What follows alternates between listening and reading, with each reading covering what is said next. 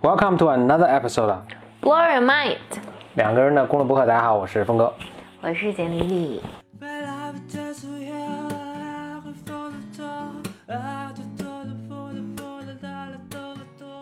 我们又来到一期这个，峰哥小本本，你有没有发现，就一旦就是我们现在有了一个固定的做法嘛，就峰哥小本本那个，嗯，其实制作录播课起来就很简单。是的，以前可吃力了呢。对，OK，我分享这么几个有趣的事，一个是你知道最近美国在美国高等教育界有个大事情，就是主要是一些亚裔在告哈佛，嗯。说哈佛的这个录取是歧视亚裔的，嗯，嗯，但是现在这个一直还进行了，还没没有定论了。就是反正，嗯，就是你要考特别高的分数，或者你要反正要比别人优秀好多，你才能进去，是这意思对，当然哈佛说他们是完整的考虑一个人的这个分数只是其中一一部分啊，嗯是他的这个论论点之一啦。但是如果你从硬的数据上来看，就是如果你是亚裔，比如说你是华裔或者你是什么韩裔的后代，其实你的这个你的分数似乎要比别的族裔要高很多，嗯。或者或者被录取的人的平均分数吧，他会会亚裔会更高。嗯那换句话说，就是亚裔进哈佛比较困难嘛。主要是美国高等教育，他们以前做过类似的事，就他们曾经对犹太裔的孩子，呃，有过也有过类似这样的一个，你说苛求也好，它有一个 quota，就是说，比如说每录每届录取的犹太裔孩子不能超过，比如一定百分比。嗯那总之吧，这这这个反而是在继持续进行，最后怎么结果我们也不知道。但我听了一个挺有趣的一个他们的研究，都可以算是社会学的研究吧，挺逗。他说，嗯就收入跟这个大家学习的成绩或者能不能，比如上大学是有当然有很大关系了。这在所有族裔、所有种族什么或者这一个地区的人，你不管什么种族，其实他都都会有这种发现这种现象。但他们发现挺有趣的是，就亚裔的亚裔肯定也是服从这个规律的，但是亚裔的这个，比如说很有钱的家庭和相对贫穷的家庭，他们孩子读大学的比例差没有那么明显。嗯就是说亚裔可能更反而更更平均，嗯嗯，他就很奇怪这是怎么回事儿。他们就我觉得能没人知道是为什么，但是他们那个 他们的一个调研的一个推测，我觉得挺有趣的。他发现就是亚裔他们更愿，就是很多人其实没有，比如他们的孩子没有机会去上更好的大学。比如说大家都不知道，就是其实你如果上了哈佛大学，你付的学费可能是比你上一个州立大学更低的。嗯或者是不需要学费的，因为哈佛大学好像是多少，就是你家里家庭收入多少年年收入多少以下，它是完全免学费的，嗯而且它是如果你就它会根据你的你的家里的收入的情况，它会给你各种奖学金、助学金啊等等的，就是贷款啊等等的。嗯就其实你上一个所谓的更贵的私立学校，会比你上一个州立学校更便宜的。嗯但是其实没有人知道这些信息，就是你必须可能在一定圈子里才能知道这些信息。就是你父母可能也得受教育程度很好，你上的这个学校，他们有那种就是辅导员，他得知道这个信息，才能传授给你。但是如果你没有在这个环境中，其实你是不知道的，所以你嗯你可能哈佛哈佛大学你根本就不会去申，不会去考虑这个事情。嗯所以其实很大程度影响大家升学的是信息的不流通。嗯嗯，其实我觉得这是给大家一个很好的一个启发了，就是并不是因为什么其他的原因，就是如如果我们自己在自自己不管是学习还是职业中受困，其实并不是因为或者可能你唯一需要突破的就是一个信息啊。那么回到哈佛这个案例上，或者说亚裔的这个案例上，那信息这个不流通，只有在亚裔中呢，他们有一种不管是有意无意的，他们在克服这个的方法，就是他们经常会组织，我猜可能是补习班儿。嗯，就是或者家长变成家长可能拉个什么微信群，嗯就大家在里面变成一个家长互相帮扶，然后分享这些信息的。我不知道是不是亚洲人可能更集体文化是不是？可能是，但我觉得亚洲人特别就特别爱干这个事儿。你比如说美剧、什么电影儿，就会有这种好事者，他会整理一个特别完整的这个列表，嗯什么资源什么，然后在网上共享。我就一直很好奇，这还有什么字幕组啊什么的，啊对对对。就是这这都是完全人们自发组织的，不知道出于一种怎样的一种这个对人类的大爱。舍己助人的这种态度。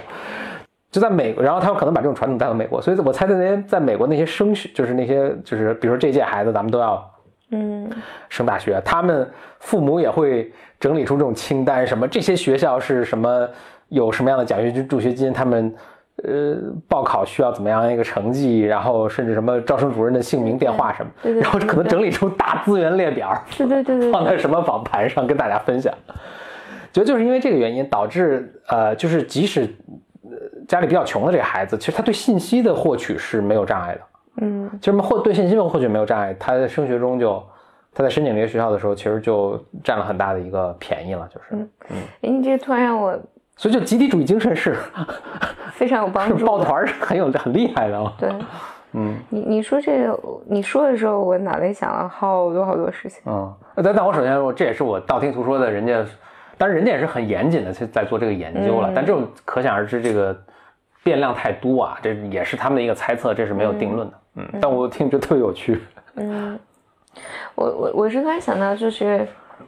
就是一四年的时候，我在硅谷不是参加那个学校嘛，嗯就是中间有一周是 Survival Week，就是我们去荒野求生，对大概是这么这么几天的事儿。结果那时候不巧就赶上加州那个冬天下雨，嗯也还挺长，还还还不是特别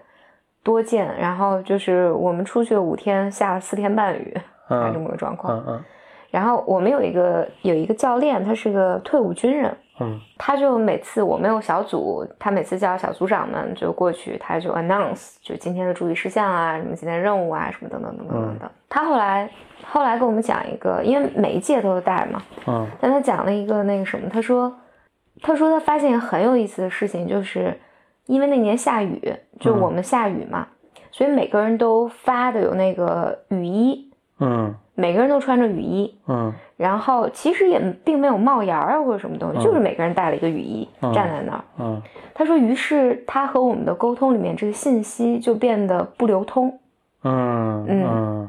他说以前就是天晴的时候，他带以前我们的这个师兄师姐们出来，他说一群人站在那儿，然后我 announce 今天干嘛，然后马上大家交头接耳，然后这个信息，他描述方式你你可见的哗哗哗哗，就是就像那个那种神经过去了对对对，网络一样啪啪啪啪啪啪就触触达了每个人，然后很快每个人就都知道了。嗯，他说，但是好像是因为下雨，因为大家每个人穿了一个雨衣，就不于是对于是这个信息就变得特别的无法被在人群中传递开来。嗯可以想象啊嗯嗯，嗯就是好像大家也失去了这种交头接耳，因为有一转头是我的语音啊，对算了不说了啊。嗯然后于是他说一一个事情就要重复好几遍，嗯嗯，然后还会有人不知道在干嘛。你说这个的时候，我就想到，就是可能是集体主义社会啊、集体主义社会和个人主义社会之间的区别。然后还想到，就是我觉得我妈就经常，嗯，比如说要做一个什么事儿，就一定会去加一些类似的群，嗯，嗯，大家比如说就像就像我那个糖醋排骨群，就是买个锅，然后大家这个嗯锅也有个群，嗯，然后这群里大家不断的去分享各种各样的那个，我我听着还挺挺感动的，就是这些，我相信很多是，我不知道为什么想的很多是妈妈在那儿分享，但是我我猜可能母亲会更更参与孩子的这个呃嗯这些事情嘛。这些母亲们就是他们整理了这些信息，然后去分享，它是怎样一种，我挺感动的，我觉得这还挺挺大公无私的这个，对，但 但嗯。你你你知道，就我记得前前两年有一种商业模式，就我忘了这谁给我看的，就对我我想想起来谁给我看的，反正一个朋友，嗯。他就说，就是每个小区都有这种妈妈群，对，然后所以有人就用这种这种方式在卖东西，嗯嗯，就妈妈群里会共享各种各样的信息，什么婴儿车啊，什么谁家菜便宜啊，哪儿的肉比较新鲜啊，等等等等对。可妈妈们天生爱干这个事儿，我不知道像我猜可能美国是没有，就美国这种小区，大家也有。应该没有，但大家有肯定的 community，大家都分享。对，他说他们是很注重 community 的，比如说他们周末都会，比如去同一个教堂啊，然后大家交头接耳。但总之吧，就是没有珍珠它，就很有趣，这种就是，呃，因为比如说我们想，这并不是只有亚裔，就是这种对社区的这种重视，并不是说亚裔很独特的。比如说我能想到的，呃西语，讲讲就讲莫莫呃西班牙语的这个他们社区，其实他们是非常注重社区的，就是，嗯所以他这个研究可能还得继续吧。然后，呃，嗯我我我我还想到，就是我记得我这十几年前准备出国的时候，那时候就是有很多，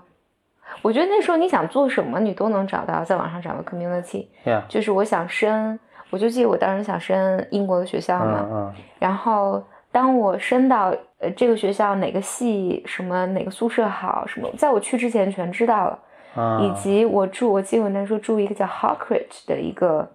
宿舍楼，我我 applied for 那个宿舍楼，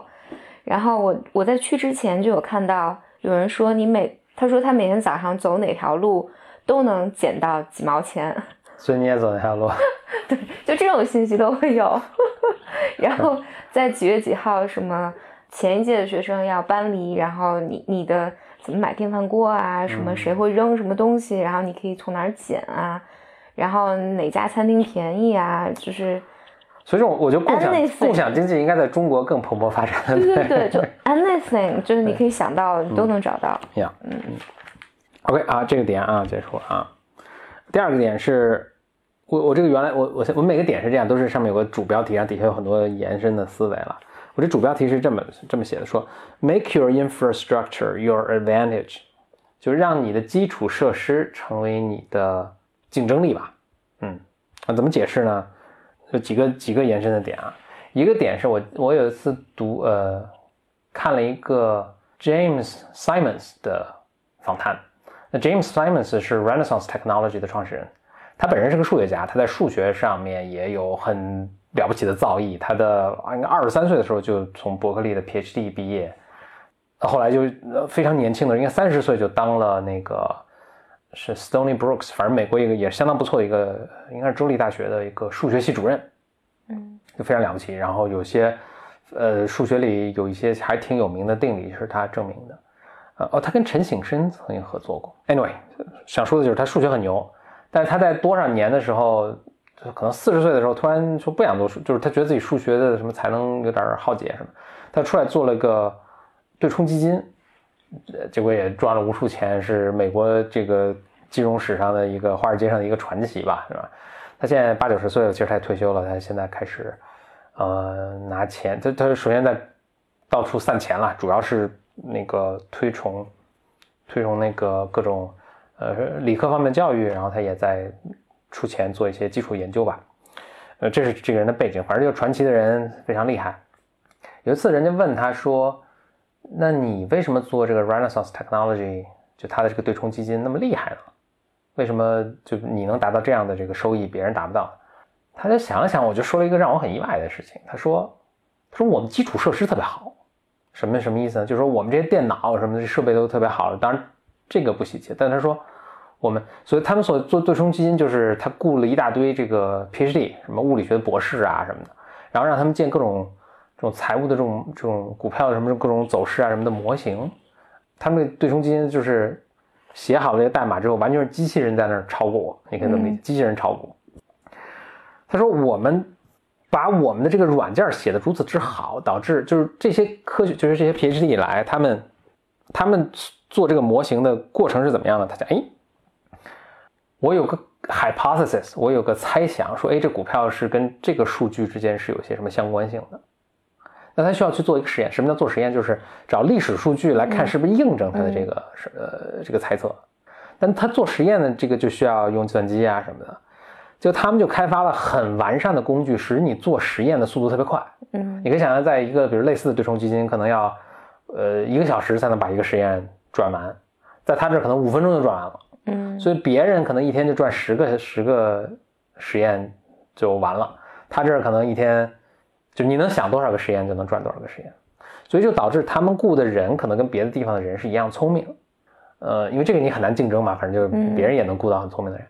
但是呢，你的效率就特别。他们每雇来一个人，他们的对产出是更高的，嗯。所以我觉得这个特别有趣的就是它并不是说一个多么复杂高深的东西成为你的竞争力，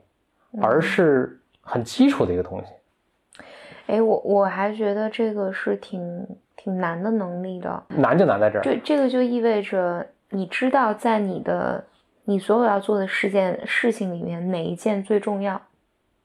我是这么理解他的。嗯至少他在认为，就做对冲基金这件事情的时候，就建立这种做实验的工具，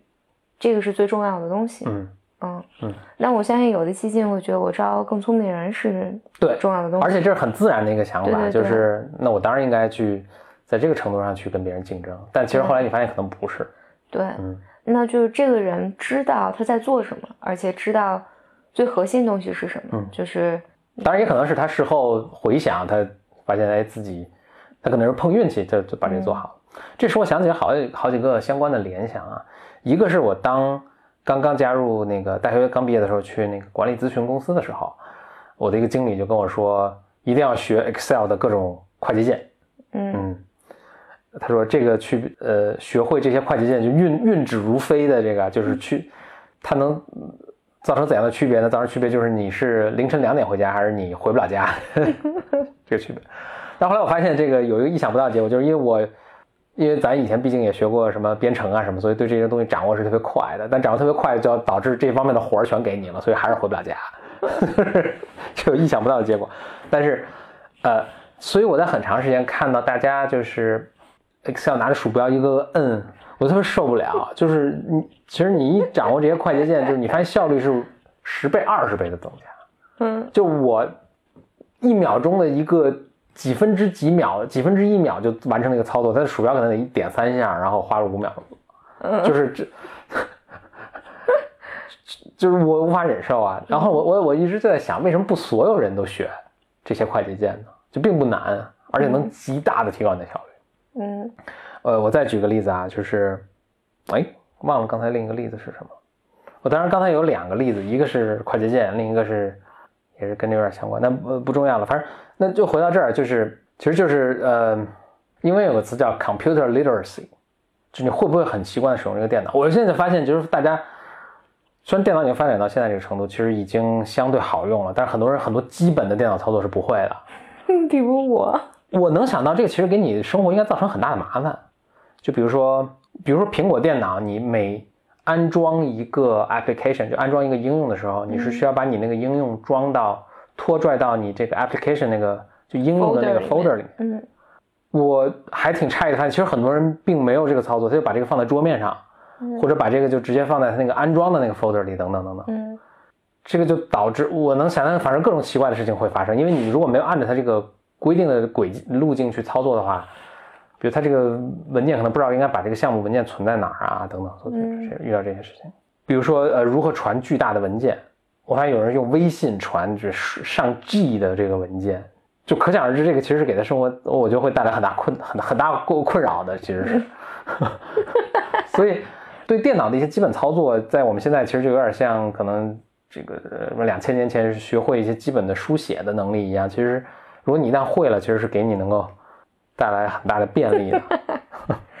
就这个有点像你的 infrastructure，就是你的一些基础设施。其实这这个是你的但基础。当然我我觉得咱俩可能 focus 的点是不一样的，嗯就是你你强调的是这个基础设施，那这基础设施可能是写作的技能、嗯或者使用电脑的技能等等，人生技能嘛。嗯我自己觉得我，我我我其实偏向的点在，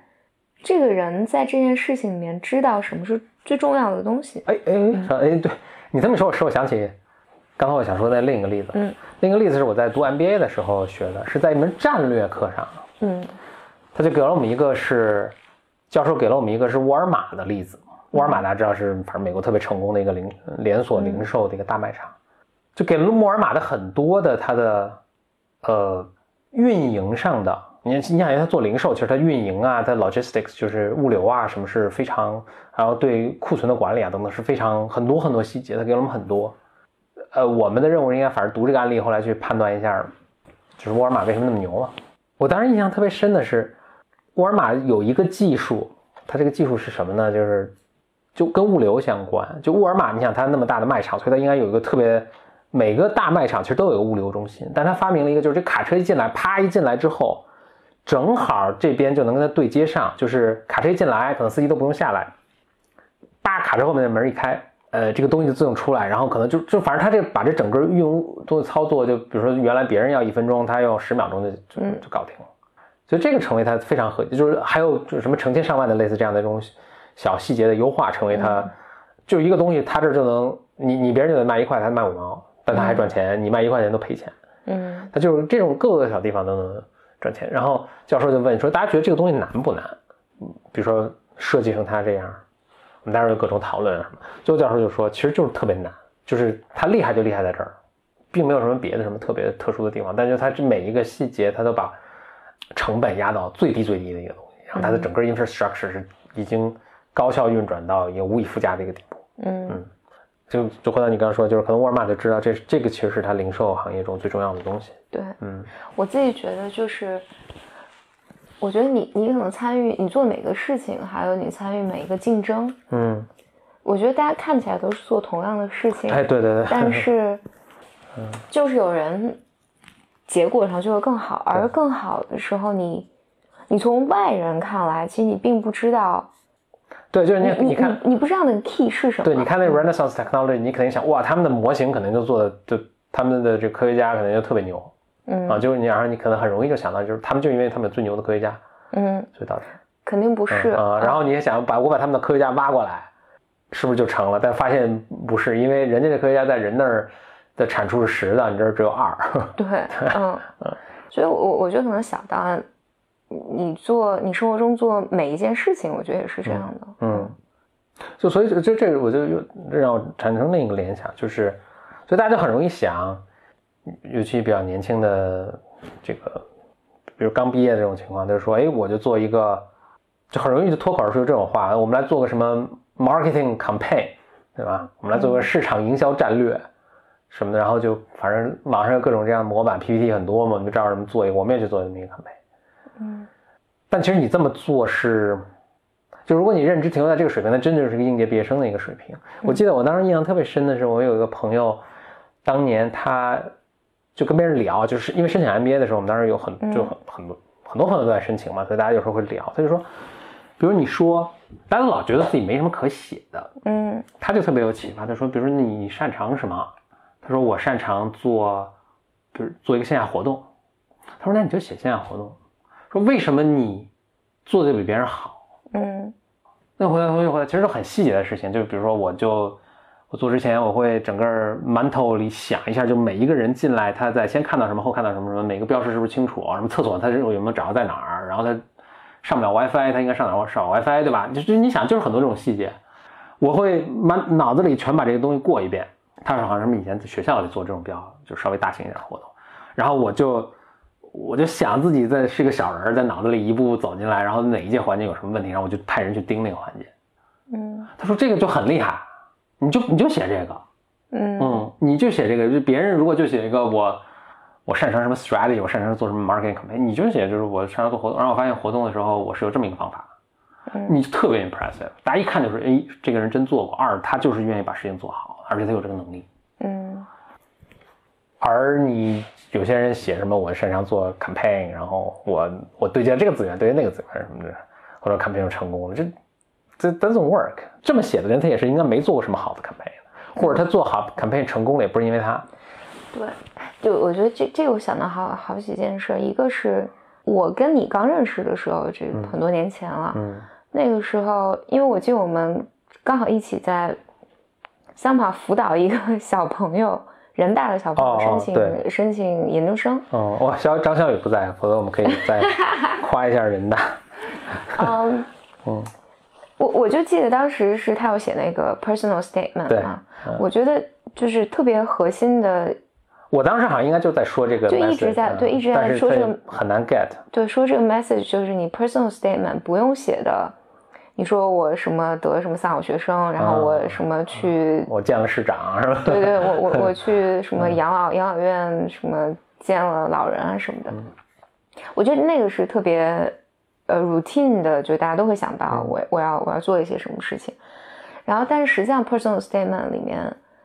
就是特别细节的东西，你你可以是一件很小的事，你说我今天在家拖地，就拖地这件事情我比如说以前十分钟拖完，但是我 somehow 发现了一个什么东西，嗯，然后我现在三分钟拖完了啊，还一样好啊。对对然后那我是怎么发现这个问题，然后怎么解决的它？嗯就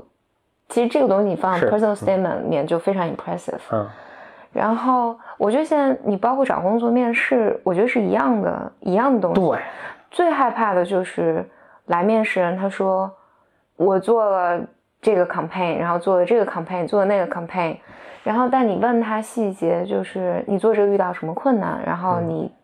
你做了什么，就真正做过事情或者他真正思考的人，他都会给你非常清楚的讲到，就是我当时做的这件事情，他可能特别细节的就是。嘉宾入场的时候，我一个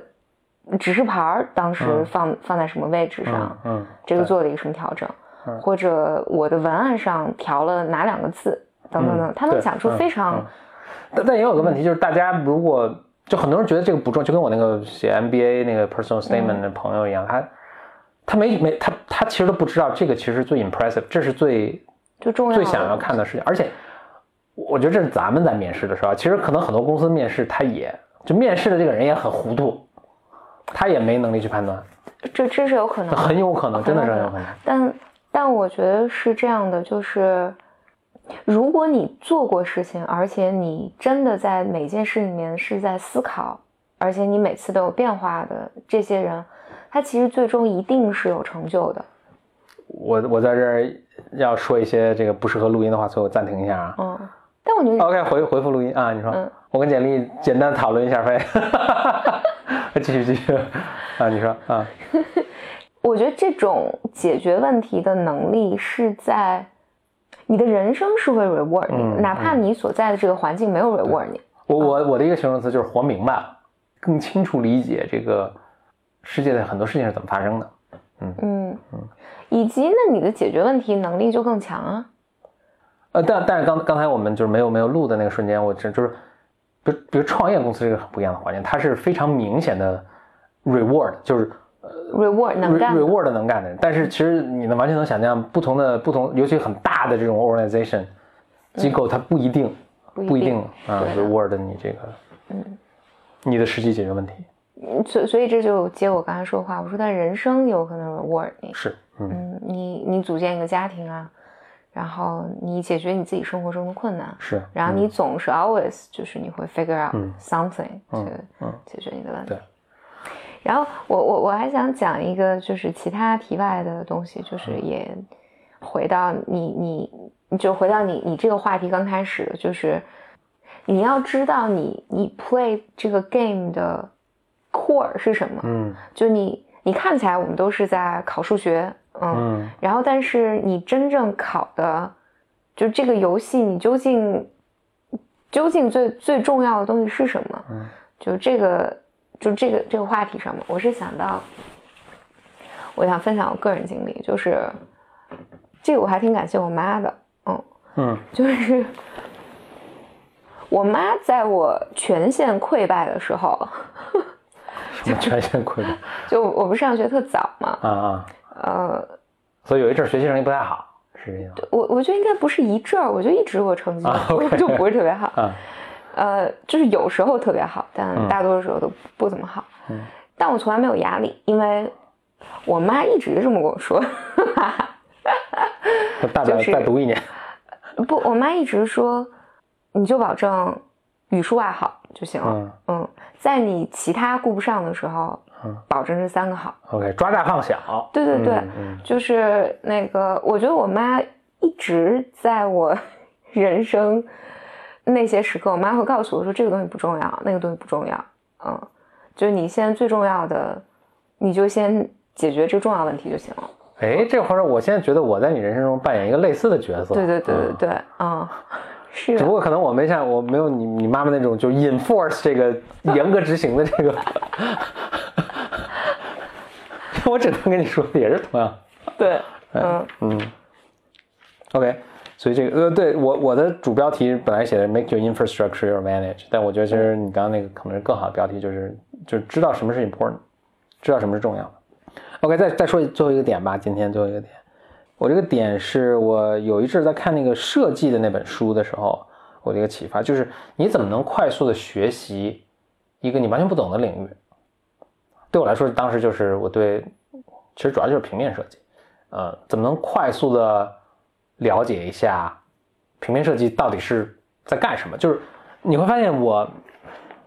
我先说一下背景，为什么会去做这个事儿呢？就是因为你创业的时候，你会发现你什么都得懂点儿。其实我觉得你人生其实都挺重要的，就是你什么东西都要懂点儿。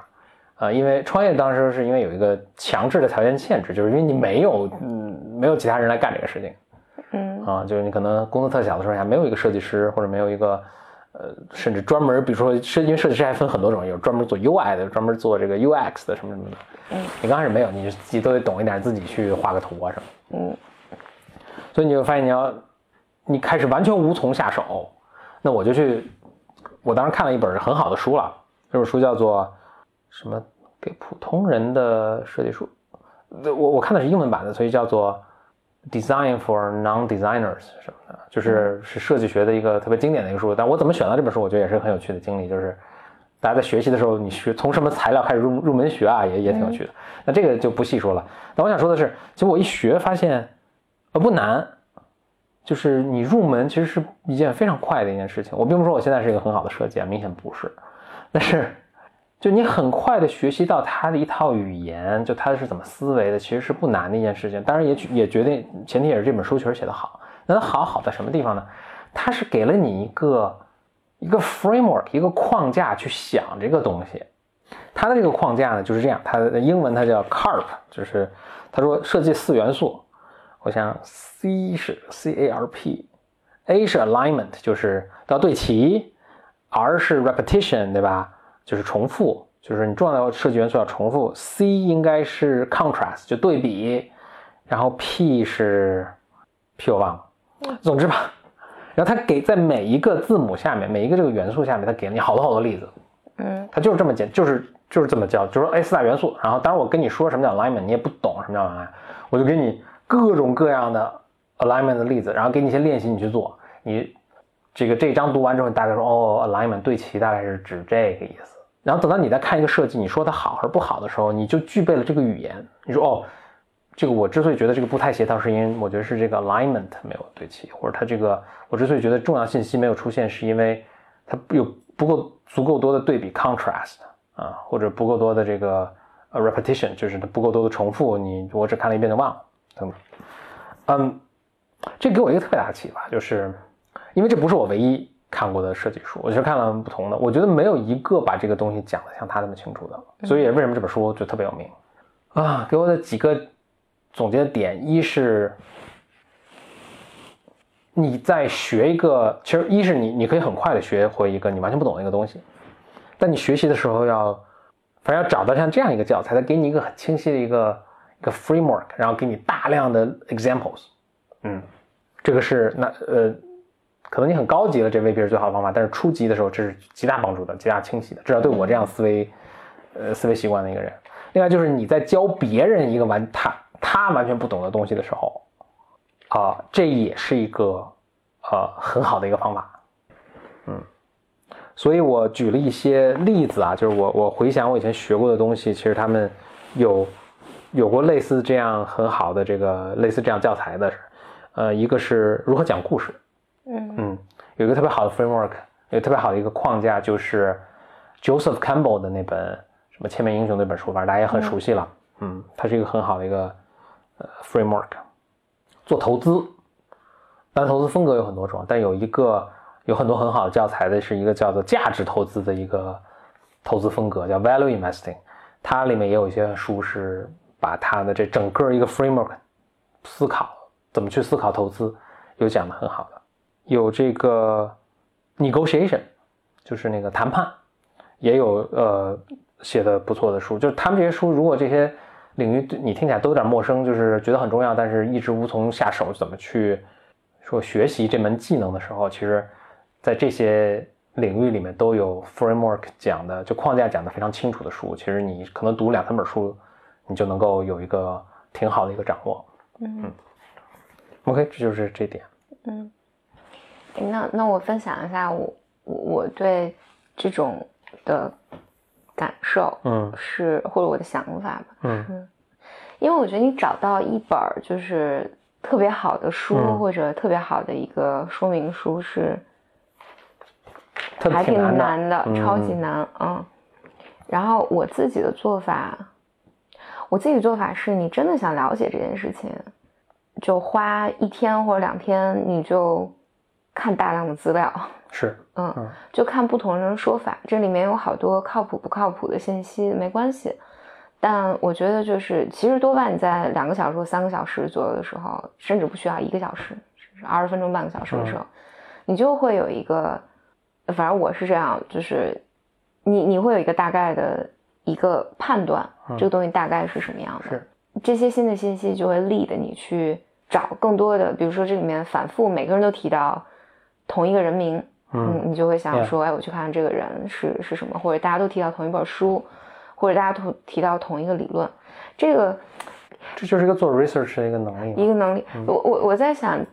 我做做饭的时候也是 也也是这么做的。就差不多，比如说我想做宫保鸡丁，嗯，嗯，你如果搜宫保鸡丁的做法的话，就是不同 N 种不同有 N 种不同的方法。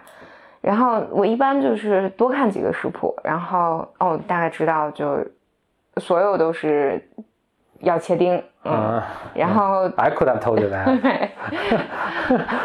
大家都要放这个东西嗯，啊要，放辣椒。嗯对，然后大家都要放花生，嗯嗯，然后大家哦有个调料，嗯，然后你就能这还挺好，你还知道，所以哪些是呃共通的，哪些是可以这个灵活变化的。对，多半多半你你在看上三四个食谱之后，你就会知道，哦，那大家共通的大概是这些，嗯我就。我这我我在想，这可能跟上个话题是一样，我大概知道重要的就是这这几个东西。嗯我我非常同意啊，但是我我想补充一点，就是比如说我我在学一个，这也是我我从别人偷师来的，但是我在学一个东西的时候，我们现在有互联网，这方便很多啊，就是你比如你要学这个嗯设计吧，就是说设计吧，嗯很简单，你就上网什么亚马逊什么的，你就看就好评最 top 的十本书是什么，全找来看一遍。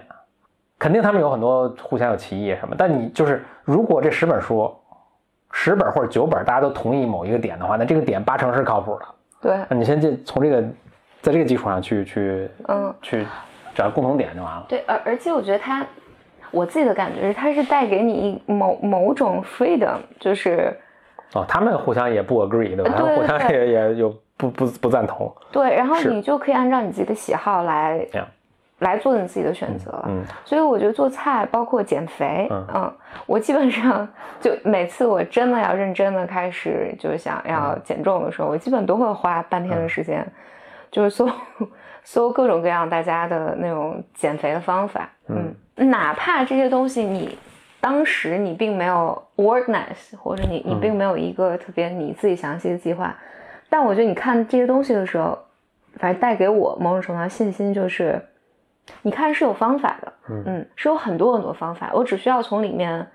就是随便挑几个，就是挑我喜欢的，然后定下来，按照这个做就 OK 了。嗯嗯但我我想说，我要 caution against one thing，就是我要提醒的是，呃，这东西就是难者不会，会者不难。就是你看了很多书，然后你潜移默化，甚至不好像不需要花很多努力，就 effortlessly 就总结精华出一个他们那个，就我我做个比喻，就有点像那个呃柏拉图的那个理想国的那个，不是柏拉图的那个 form 的那个理论，就是就它有一个是一切东西都有个完美的嘛，嗯狗有个嗯完美的东西，但你在世界上看了很多残这个瘸腿的狗啊，生病的狗的，那你看多了足够多的时候，你脑袋会提炼出一个完美的狗，嗯，对？吧？你你那个也是哈，做饭有你看了十一十个菜谱之后，你脑子里就自动提炼出一个完美的菜谱，这这难者会不会呃难会者不难，难者不会的。这个其实是一个非常，我觉得是一个非常不可琢磨的一个能力，这就是悟性。也有很多人看了同样的东西，但他没提炼出来。我为什么这么说呢？因为我大言不惭的说，我发现我对有些事情就是有悟性的嗯啊，比如说数学，我觉得有些事情就是没悟性的。嗯嗯比如说，我也跟你一样看了十个菜谱，我可能做出来还是很够，我还是没有摸摸到它的重点。但比如数学的话，我可能看一些，我就能很快摸到它的重点。嗯嗯，这个真的就是，所以这个能力我就很难总结了。就是为什么你对某些东西，我我觉得可能对我我就反正就很困难。我我觉得人们肯定是能力是有，嗯你你你你每个人都在有一些事情悟性更好，有些对事情悟悟性更差。然后，但是如果你有这个 consciousness，就是在这件事情上，嗯这是个 general 的方法吧。嗯，嗯，就整体来说这个方向是方法方向是呃没错的，反正大家沿着方向做但是对最后还无效，这个也是个正常情况，那可能正好是这个这个领域不是你最擅长。的。嗯。啊，我我 it's OK 啊，就是。对。嗯。OK，那这是今天的，而而且嗯。我我我觉得可能需要补充一下，就我说这个方法就不是。不是说你要就变成一个 expert 的方法，嗯可这个方法肯定不能帮你变成 expert，、但它能帮你快速，开始，嗯。嗯，就是帮你开始。嗯，然后这个就有点像，我觉得小时候我因为我我我在数学上不是那么有天赋，嗯，然后我就我就觉得像小时候做数学题，嗯，就题海战术做一大堆，对，因为因为我记得我我反正就补数学嘛，嗯。为了补数学，我做我那时候做的一件事儿就是，我就找五本复习资料，嗯，嗯然后先做第一本儿，你觉得哇一题都不会，然后第二本儿你就觉得哎好像会一些了，嗯。然后第三本儿你觉得哎好像我我还能有一些，然后你就发现第四本儿、第五本儿的时候你就不用真的做，你只要看就行了，因为看它的题它的题和之前是差不多的，对嗯，然后你大概就知就知道这个这个我知道，那个我不知道，嗯。就是我觉得后来人生中的很多事情跟这个差别不是太大，我想减肥，那我就去去去搜一下，去搜一下，看大家都用什么样的方法，然后这个方法行，那个方法不行，然后大家都说这个没那、我嗯最后你就看这个方法的时候，我知道我按这方法做一定可以减肥啊，完了不，对对对，没有真的去接。或者我按照方法应该是 work，但这个我就是做不到，嗯我也接受。我理解到这个程度就 OK 了。对对，所以那我纠正一下，所以我刚才说的是所谓悟性，那可能就是每个人需要的这个数据样本量是不一样。有些人可能做一本儿，就比如如果是数学的话，我可能做了半本儿，比如说，